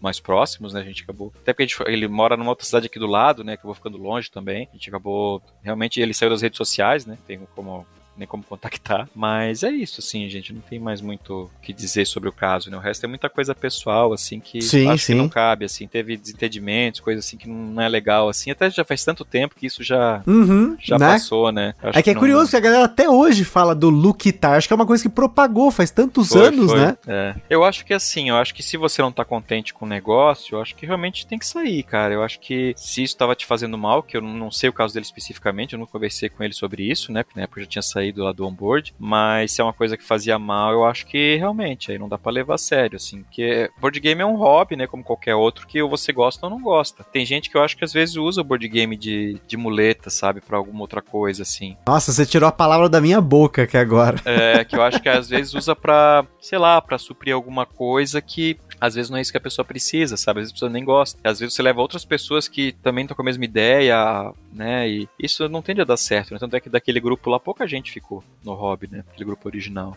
É um ou outro que ficaram, né? Mas assim, é, é, eu acho que ele tá, tá bem, né? Ele tá com o negócio de música dele lá tal. Imagino que esteja bem, né? E, e é isso, assim. É... Ah, e realmente, assim, acho que no, no momento em que começa a fazer mal, se afastar de- por completo pode fazer sentido. Eu concordo, porque eu já tive momentos de outros hobbies que me fez sentido se afastar, assim, tipo, 110%, e eu respeito totalmente, assim. É que acabou virando essa coisa do look tie até hoje, as pessoas falam, né? E que às vezes eu acho até meio chato, assim, porque infelizmente é uma situação pessoal que acabou sendo colocada pro público porque ele era uma pessoa pública, né? Que ou não, ali ele já eh, foi o ápice da Meeple TV, né? E o ápice da criação de conteúdo, né? Sim. E são dois hobbies diferentes que se Sim, interlaçam, na verdade. Assim, é, é- muita gente acha que é a mesma coisa, mas não é, né? Não, Não, é a não. mesma coisa. Tanto que assim, a gente tá gravando aqui agora, né? A gente não Sim, tá sim. jogando. Com certeza. É uma- um exemplo que eu gosto de dar, assim, que às vezes tem colegas meus que conhecidos, assim, que saíram, saíram do hobby, tem ideia de sair, de parar de jogar. Eu não sei, assim, eu acho que é complicado. Claro que às vezes pode estar fazendo mal, né? E outros, outros momentos eu fico pensando assim, será que a pessoa realmente gostava daquilo, né? Por exemplo, eu Uhum. vim do RPG, né? Eu não jogo mais hoje em dia, mas eu acho legal, assim. Eu não jogo por vários motivos, né? Porque, pois, geralmente eu era o mestre, sobrava tudo pra mim, eu acho muito trabalhoso fazer, reunir aquele mesmo grupo sempre, as pessoas que eu gostava de jogar já não estão mais jogando, não estão mais na vibe, né? Eu gostava mais de regras, as pessoas gostavam mais da história, então, por vários motivos eu não jogo mais. Mas eu acho legal pra caramba os cenários e os sistemas de jogo, né? As histórias da época, assim. Eu parei de jogar, mas eu continuo, eu sempre, eu gosto, assim. Eu gosto de jogos que usam elementos de RPG, inclusive. Então, assim, é, é- eu acho complicado, assim. Mas é uma coisa que, infelizmente, só ele vai poder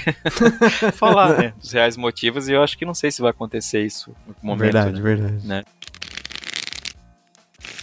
E só pra gente fechar aqui, então, vou fazer um jogo rápido com vocês. Bianca e Moita, joguinho rápido, coisa rápida. São cinco perguntinhas de jogo rápido aqui, pra não dar tempo nem de vocês pensarem, né? Vamos lá. Prateleira da vergonha. Que jogo você tá olhando e fala, putz, esse aqui é a minha vergonha? Vergonha no sentido de. Tá parado, você queria ter jogado, queria ter jogado. Ah, tá de jogo parado? Nossa, tem um monte. Quer começar, Bi? Ah, eu, eu não consigo mais acompanhar o que, que o Moisés compra, gente, sério. Então a minha lista tá muito grande, assim. Mas eu não sei, o que me veio de cabeça agora foi o Barrage, que eu não joguei ainda, já faz um tempão que ele comprou. É, eu acho que o que tá parado há mais tempo da que a gente não jogou ainda. Eu acho que é o Barrage mesmo, que eu comprei uma promoção. Aliás, aquele, esse Barrage, não vou nem falar isso pra Amazon não vir me cobrar aqui, bater na porta aqui me cobrar o jogo, porque ele saiu de graça. Uma promoção maluca que teve da Amazon, eu comprei, o jogo nunca foi cobrado, né? Se fosse uma loja brasileira aí que realmente depende da venda tal, eu até ia, pô, olha aqui, pagar todo o dinheiro aqui do Barrage. Mas, ah, pô, do Jeff Bezos, né? Não vou ficar com tanta pena, não. né? Então ganhei um Barrage de graça aqui. Mas e tá de graça, sim, ele veio mofado, já limpei o mofo dele, comprei insertzinho pra poder ajudar na organização, que é componente pra cacete, né? Já joguei ele do outro amigo, né? Eu sei as regras, já joguei no BGA, mas é, é falta de tempo mesmo. Sempre pinta alguma outra coisa, né? Tipo, final de semana passado, joguei com os amigos. é, semana passada, a gente ia jogar, acho que o Barrage, acabei mudando na hora, a gente decidiu jogar Lisboa. Tava tempo pra não jogar o Lisboa, e a pessoa jogou Lisboa.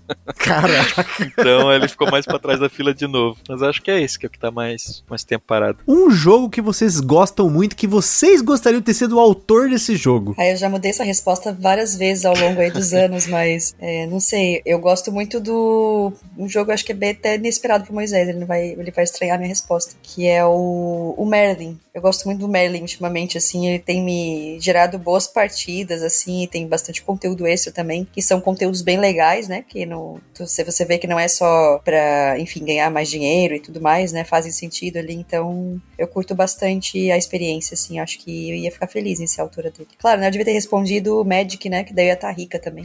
Mas, enfim, falando pelo coração, seria o Merlin. Olha, eu não sei, tô indo pra estante aqui, eu também sempre mudo essa resposta toda vez que eu olho pra ela aqui, né? Tanto jogo que, que eu gosto, assim, que... Mas é aquela história, né? Até vou, vou dizer, algum queria ser autor, mas não sei se, se, se eu sendo autor o jogo seria tão bom, né?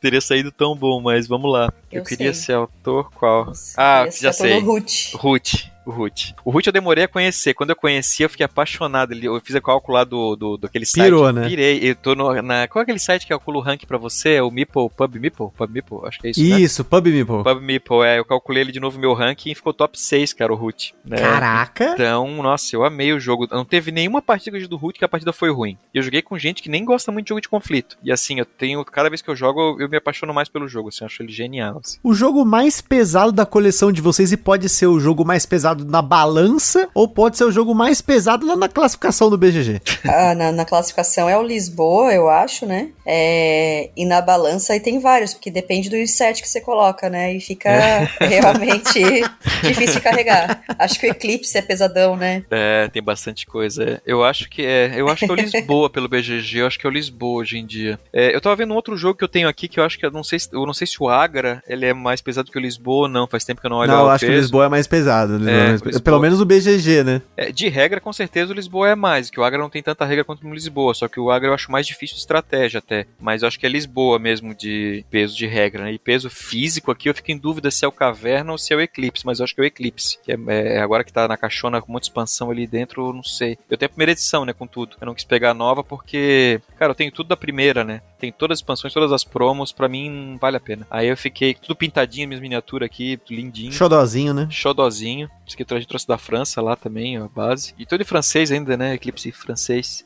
Un novelle, ó, meu francês, Bio, vê aí, ó. Un novelle de pour la galaxie. Não sei como é que se fala em francês. Uma bosta. Uma bosta. Mas, enfim. Parabéns, nota 2. Nota 2.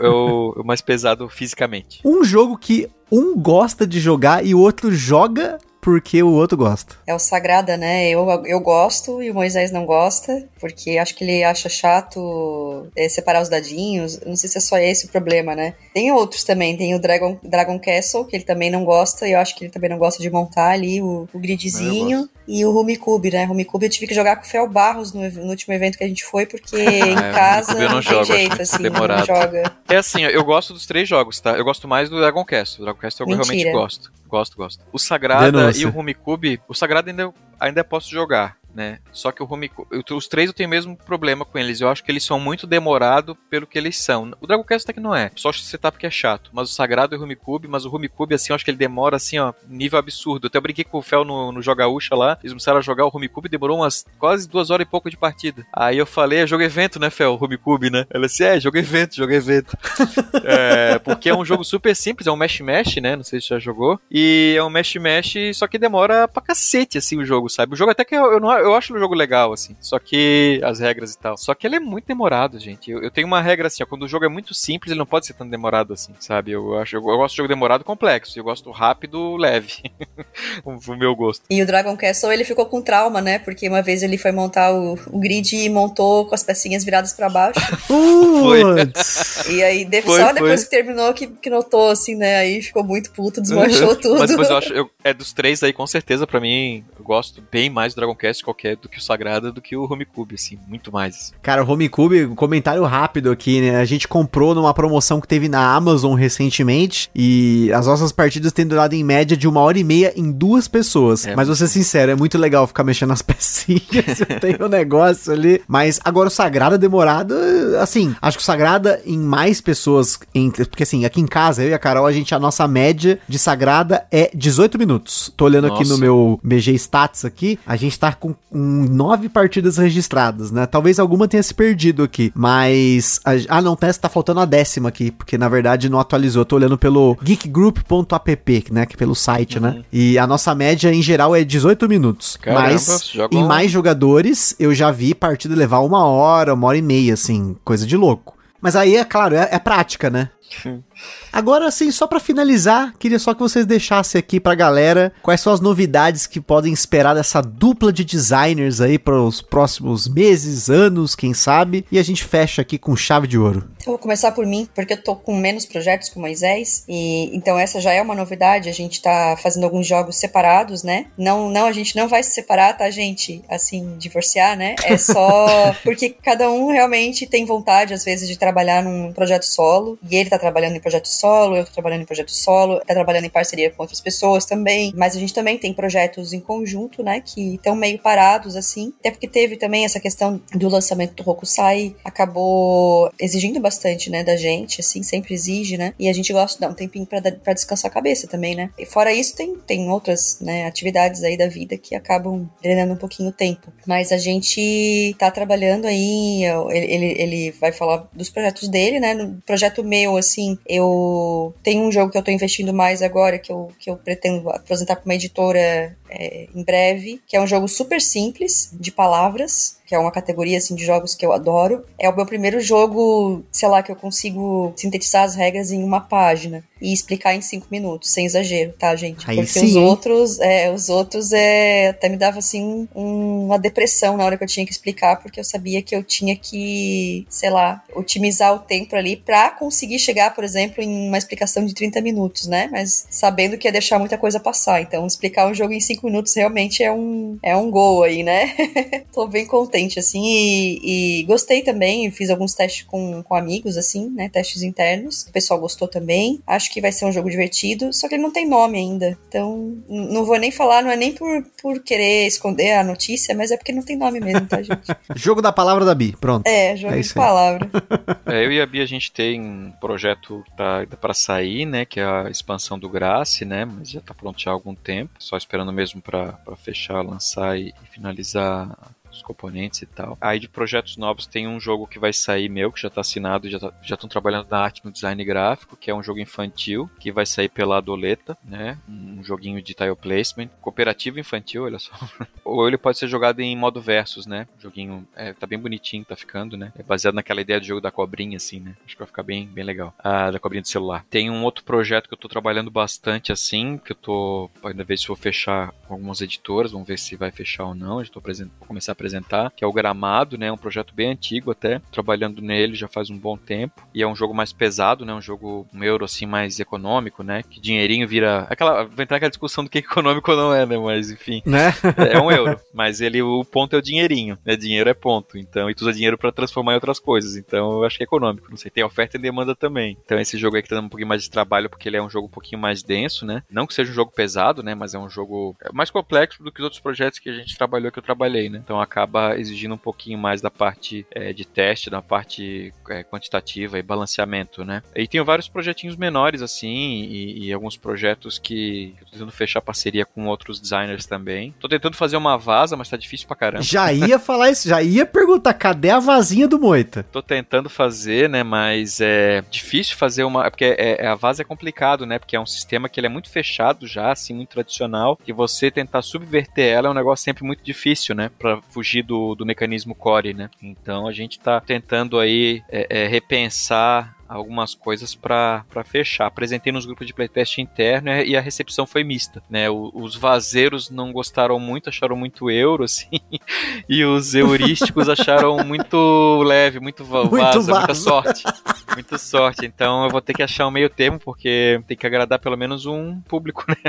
Vamos ver. Mas a, a ideia é, é fazer um jogo que, que- A minha ideia assim, era fazer um jogo que quando você ganha com a carta assim, de forma bem sucinta, né? Quando você ganha com a carta baixa, você tem um bônus maior. Quando você perde com uma carta alta, você não vale tanto a pena. Então a, a filosofia básica é essa, assim, né? Então, tô analisando, assim. Vamos ver o que, que, que vai sair. Tem que pedir. a- Vou ver se eu consigo. Tô testando alguns vazeiros, assim, vamos ver o que, que, que vai dar. Mas eu tô querendo muito fazer, assim. E tem outras coisinhas também, né? Um monte de projetinho pequeno e, enfim, projetos a longo, de longa data que a gente vai tentando fechar com outros amigos pra ver se desengaveta e de repente uma outra luz sobre aquilo, né? Tem bastante coisa na, na manga. Então, assim, pessoal, queria agradecer aqui a Bianca, o Moita, aqui por mais um excelente Virando a Mesa. Muita curiosidade. Você aí que gosta de game design, tá aí, ó. Muita dica bacana. Se você tá, às vezes, você não quer ser nem game designer, mas você tem uma ideia de um jogo, né? Você, putz, tanto a- acho que o, o Moita tem uma frase que ele sempre fala aí, né? Que todo jogador é um game designer potencial, né, Moita? Então o cara fica, né? Poxa, mas olha, queria fazer um negocinho assim. Até eu, vou te falar, hein? Até eu, eu- mas a minha ideia é querer fazer uma vaza também. Eu sou o cara que quer fazer a vazinha. Quem sabe um dia, né? Eu tenho um- uma planilha do Excel enorme, cheia de coisas lá, mas ainda não saiu do papel. Mas enfim, fica aí também mais um- uma ideia pra vocês aí.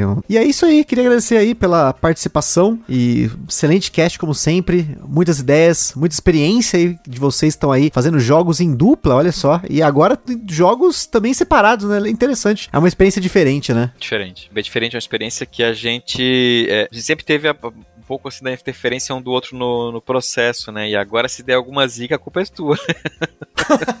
Porque você que ah, fez. Mas é legal também porque não deixa de ser meio que uma validação pra gente, né? Tem uns amigos do Moisés que. Uns amigos nossos, né? Que, que fazem uma brincadeira com ele, assim, ah, porque quem faz os jogos, na verdade, é a Bianca, não sei o que. Fazem zoando, né? Claro. Mas é, a gente sabe que é um pensamento que pode passar pela cabeça de, de, de algumas pessoas, sabe? De que é, ou é ele que faz, ou sou eu que faço, né? E o outro só, enfim, entra de gaiato ali, né? Pode acontecer, né? De as pessoas pensarem esse tipo de coisa, assim, né? Embora a gente não tenha que se preocupar também em provar, né? Quem de fato tá trabalhando, porque é um trabalho conjunto, né? E, enfim, acho que a, é, é, a gente tendo clareza sobre isso já é o que importa, né? Mas é bacana ter essa, essa experiência solo também para você se, se testar também, né? Enfim, eu acho que vai ser bem diferente, assim. Quero agradecer aí pelo, pelo convite para participar participar do, do, do cast, foi bem legal, bem divertido e bastante pergunta interessante, né? Então, quero agradecer quem, pessoal que interagiu, né, que mandou as perguntas e que, que escolheu, né, que a gente viesse aqui que, para falar um pouquinho com vocês. Então, é sempre um prazer, assim, e sempre que quiserem, a gente tá aberto aí para conversar. É, eu quero agradecer aí também por selecionado a gente, fica muito feliz ainda com o carinho do, do pessoal, né? E, e, lembrar da gente, assim, a gente fica muito, muito contente, né? Como eu falei, a gente ainda não sabe, anos se passaram, a gente ainda não sabe receber ainda o carinho da, da galera, né? Que tem pela gente. Ficamos muito felizes. E é uma oportunidade é, gravar aqui contigo, Gustavo. Já, já daqui a pouco eu vou pedir a música, né? Gravei de outros assuntos aqui também. E muito legal, né? Pra mim é um dos melhores podcasts aí, se não o melhor, né? De board game do Brasil atual, né? Mas com certeza tá, tá, tá ali entre os melhores. Na minha opinião, melhor, pra não falar pra ninguém, mas. é porque não tem o Eurogamers mais, que tá vendo? Vocês, é, hashtag volta é. Eurogamers. É, não é muita atividade, né, cara? Eu até assim, eu, eu gostava, tenho um carinho pelo Eurogamers, né? Quem, quem, mas é, nós três, a gente entrou num, num, looping de atividades e outras tarefas que não tinha como. Pode crer, né? Não tinha como, assim, gravar. É, só se a gente deixasse fazer alguma coisa pra poder gravar podcast. Aí não é nenhum dos nós três. É, o, o Nunes com editora, né? O Leite trabalhando também com editora. Trabalho pra caramba. Eu tenho minha vida fora do game designer, né? Que tem nada a ver, trabalho no emprego 8 horas, também moro longe, aí tenho tempo à noite para trabalhar em jogo, aí fica complicado, né? Não tem como, mas eu, eu gosto bastante de podcast de forma geral, assim, é, e até mesmo podcast, o pessoal fala. É, inclusive podcast. E quem quiser conhecer nosso trabalho aí, né, pode procurar nas redes sociais Mob Studios, né, só ver uma baleiazinha azul ali. Não é aquela brincadeira que tinha antigamente, não, até depois pegou mal, depois a gente fez, pintou aquela brincadeira, baleia azul. Mas é uma baleiazinha lá azulzinha, Mob, que é de Moisés e Bianca. Procura nas redes sociais, a gente sempre tá postando lá. Quer dizer, tá, faz tempo que a gente não atualiza, né? Mas depois do Tokuzé a gente deu uma parada, como a Bicho falou, né? Pra dar uma descansada. Depois a gente volta a postar novamente dos, dos, projetos. A gente sempre tá no Instagram, principalmente no Instagram, né? Que a gente é mais ativo. E no, no Facebook, segundo lugar. Então é isso aí, pessoal. Aquele forte abraço e até a próxima.